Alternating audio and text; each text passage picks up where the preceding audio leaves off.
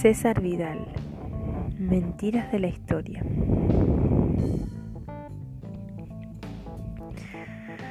Las mentiras históricas nunca han sido inocentes.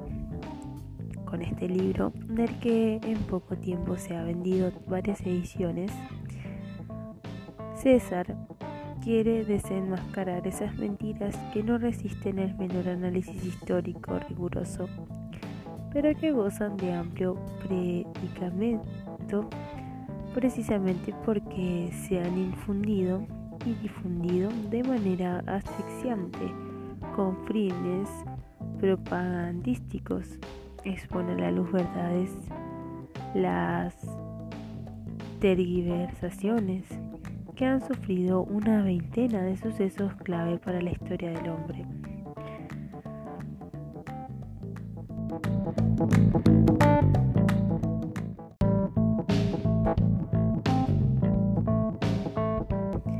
Mentira número uno. Jesús no es mencionado fuera de las fuentes cristianas. No existe personaje histórico sobre el que se hayan escrito más inexactitudes que Jesús de Nazaret. No solo eso, determinadas afirmaciones incluso han terminado adquiriendo algo parecido a la carta de naturaleza y se repiten de manera acrítica vez tras vez. Una de ellas es la que insiste en que Jesús no aparece mencionado en fuentes históricas distintas de las contenidas en el Nuevo Testamento. A decir verdad, es exactamente todo lo contrario. Las referencias históricas sobre Jesús son relativamente abundantes, aparte de los cuatro evangelios canónicos Mateo, Marcos, Lucas y Juan, el Nuevo Testamento contiene otros 20 libros en los que se recogen datos sobre la vida y la enseñanza de Jesús. A estas fuentes se añaden distintos escritos apócrifos de valor desigual y referencias patrísticas que pueden situarse todavía en el siglo I. Sin embargo, precisamente por los orígenes de estas fuentes cristianos y heréticos, resulta de interés preguntarse si hay otras más históricas que mencionen a Jesús sobre todo como fuentes. Si estas son distintas de las cristianas, la respuesta es rotundamente afirmativa.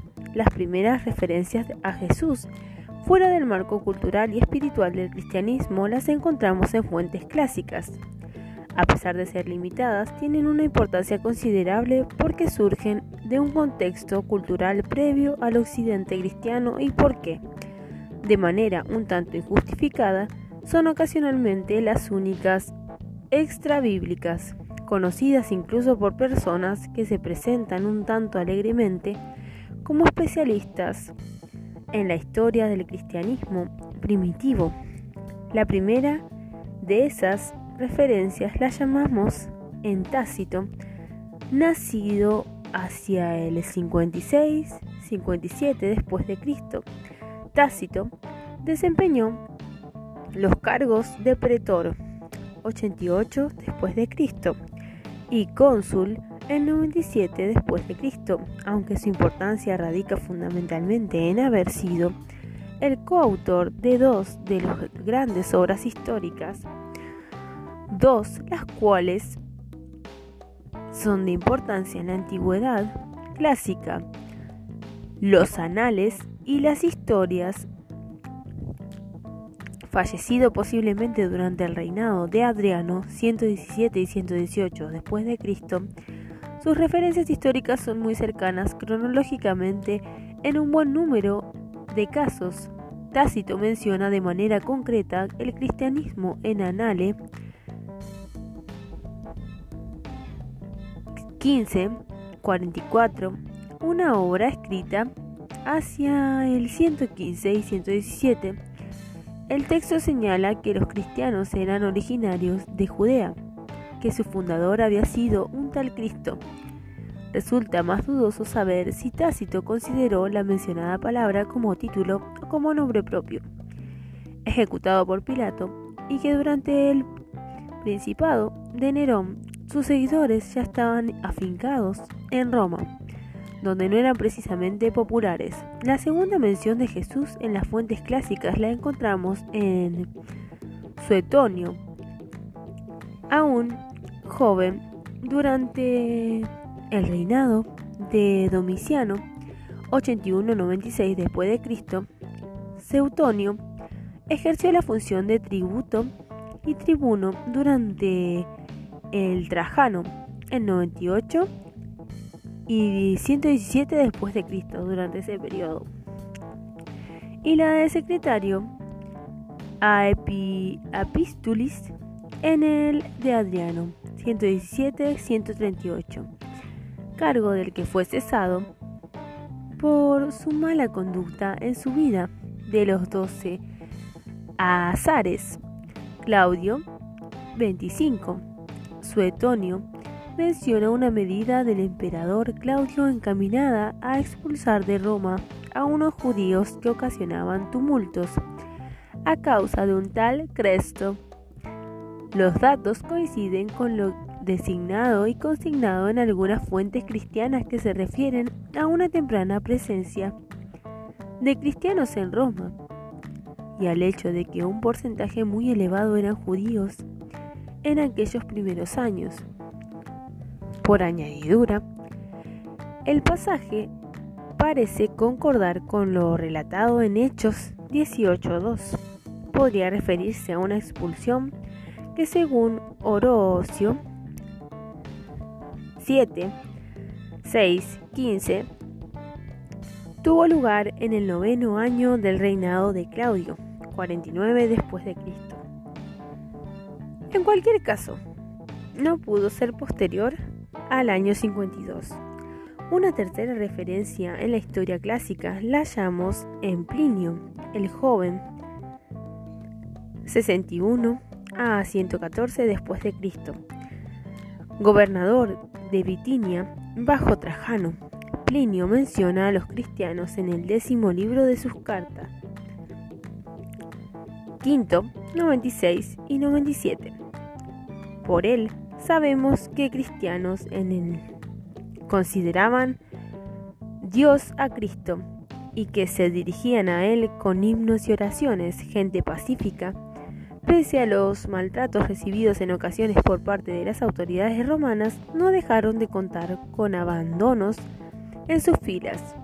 A mitad de camino, entre el mundo clásico y judío, nos encontramos con la figura de Flavio Josefo, nacido en Jerusalén, el primero del reinado de Calígula, 37-38 después perteneciente a una distinguida familia sacerdotal cuyos antepasados, según la información que nos suministra Josefo, se remontaban hasta el periodo de Juan Hircano.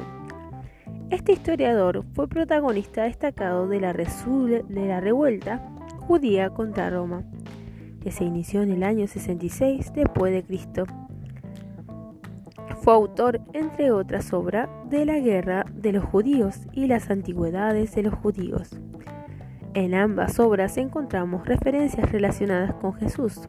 La primera se halla en la Antigüedad y su texto en la versión griega es como sigue.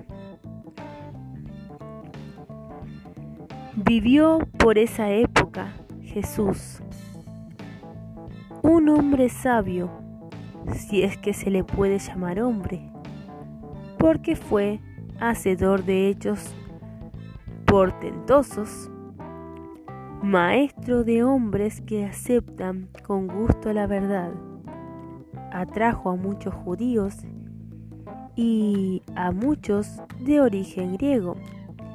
Era el Mesías.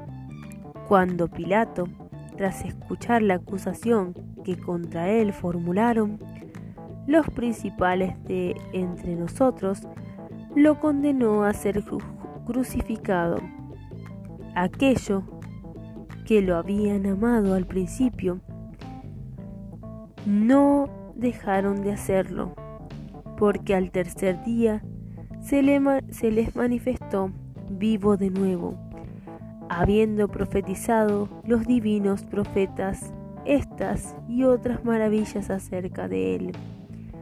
Y hasta el día de hoy no ha desaparecido la tribu de los cristianos. El segundo texto, en Antigüedad 20, 200, 203, afirma, el joven Anano pertenecía a la escuela de los saduceos, que son, como ya he explicado, ciertamente lo más desprovistos de piedad de entre los judíos a la hora de aplicar justicia. Poseído de un carácter así, Anano consideró que tenía una oportunidad favorable, porque Festo había muerto y Albino se encontraba aún de camino, de manera que convenció a los jueces de Sanedrim y condujo ante ellos a uno llamado Santiago, hermano de Jesús, el llamado Mesías y algunos otros. Los acusó de haber transgredido la ley y ordenó que fueran lapidados los habitantes de la ciudad que eran considerados de mayor moderación y que eran estrictos en la observancia de la ley se ofendieron por aquello. Por lo tanto, enviaron un mensaje secreto al rey Agripa, dado que Anano no se había comportado correctamente en su primera actuación, instándole que le ordenara desistir de similares acciones ulteriores. Algunos de ellos incluso fueron a ver a Albino, que venía de Alejandría, y le informaron de que Anano no tenía autoridad para convocar el Sanedrim sin su consentimiento. Convencido por estas palabras, Albino, lleno de ira, escribió a Anano amenazándolo con vengarse de él. El rey, Agripa, acusa y a causa de la acción de Anano, lo depuso del sumo sacerdocio que había ostentado durante tres meses y lo reemplazó por Jesús, el hijo de, Dame, de Damneo. Ninguno de los, dos de los dos pasajes de las antigüedades relativos al objeto de nuestro estudio es considerado de manera absoluta como auténtico, aunque es muy común aceptar la autenticidad del segundo texto y rechazar la del primero en todo o en parte. El hecho de que Josefo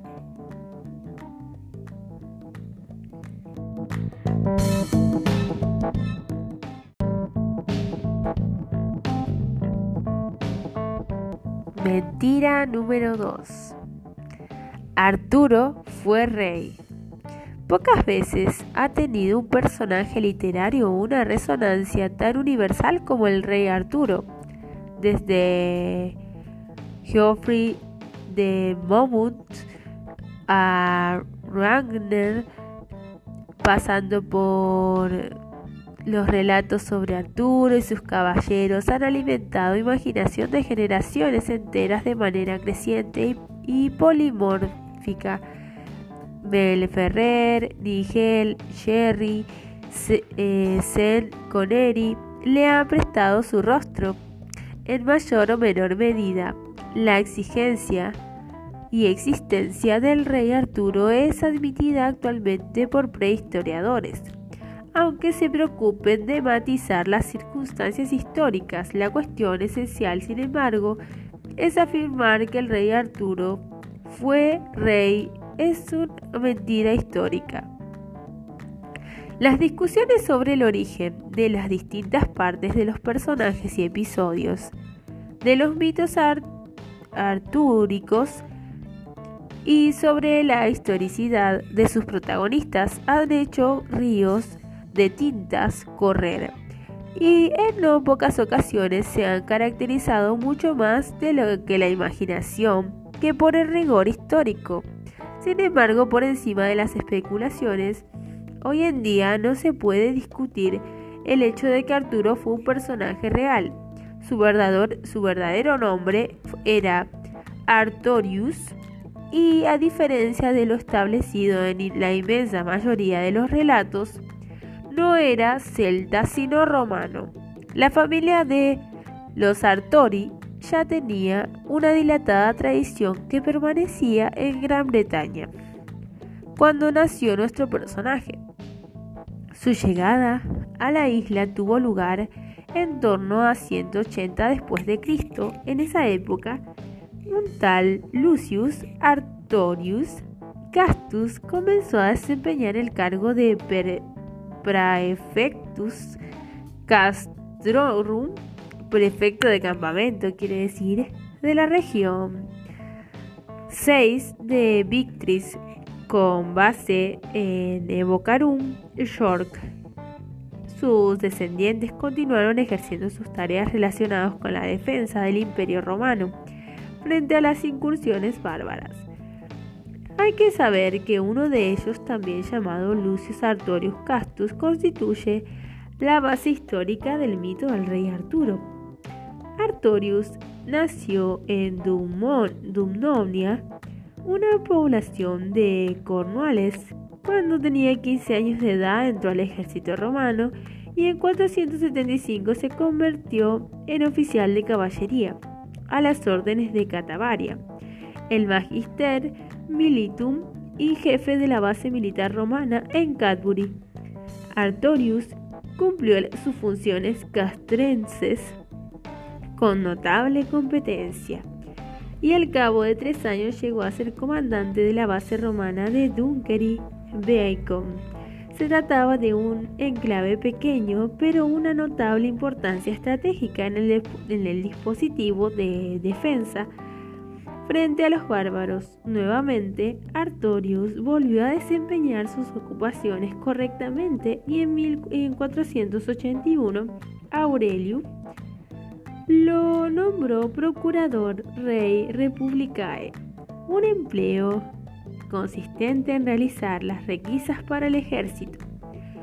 Artorius no tardó en ser ascendido a magister militum en calidad tal libró con, libró con éxito una serie de campañas cuya finalidad era quebrantar el creciente poder bárbaro en el sur de la isla.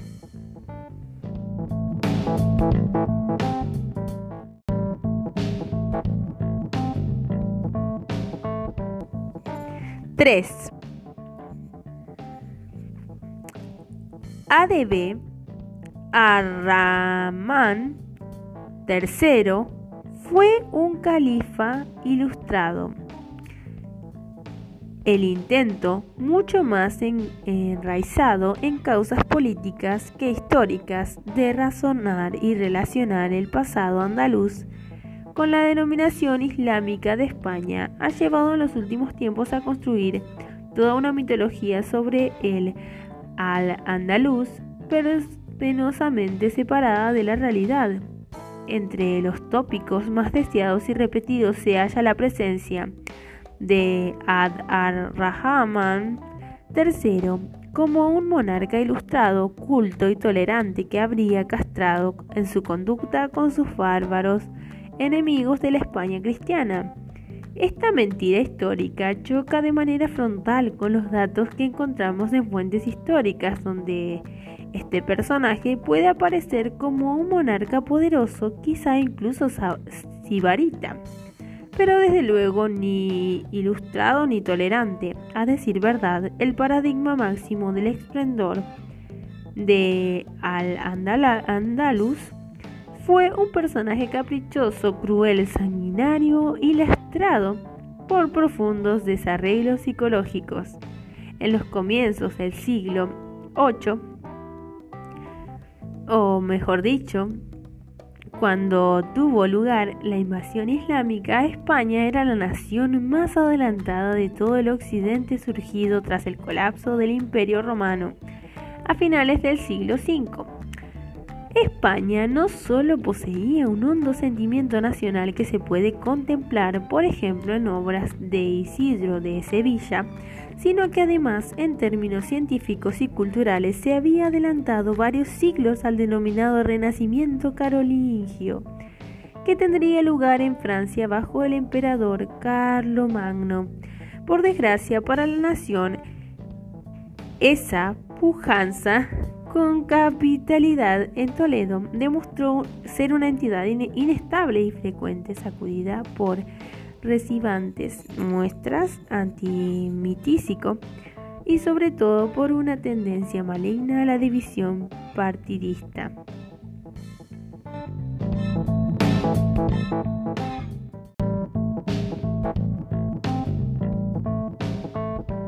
Cuarto, los cordobeses y los sevillanos descienden de los árabes. Durante la transición e incluso antes se convirtió en tópico repetido del andalucismo el apelar a una ascendencia árabe que diferenciada a los habitantes y tenga algo especial de la región andaluza de los del resto de España, a diferencia de catalanes, gallegos, asturianos o castellanos, los cordobeses y sevillanos llevarían en sus venas sangre árabe, una sangre en la que encontrarían unas enseñanzas de identidad que ahora sería urgente recuperar. Semejante afirmación coincide con un intento de borrar las huellas romanas y cristianas, verdaderamente esenciales de la historia de Andalucía, sustituyéndolas por una visión histórica del pasado andaluz. Por añadidura, constituye una mentira histórica. En 1212, los almohades, almohades, la segunda gran oleada de integristas islámicos que invadió España después del siglo VIII, sufrieron una terrible derrota en la batalla de las Navas de Tolosa es posible que al final de la reconquista hubiera podido adelantarse casi tres siglos de no haber muerto Alfonso de, de Castilla poco después y haberse declarado la peste en el campo cristiano.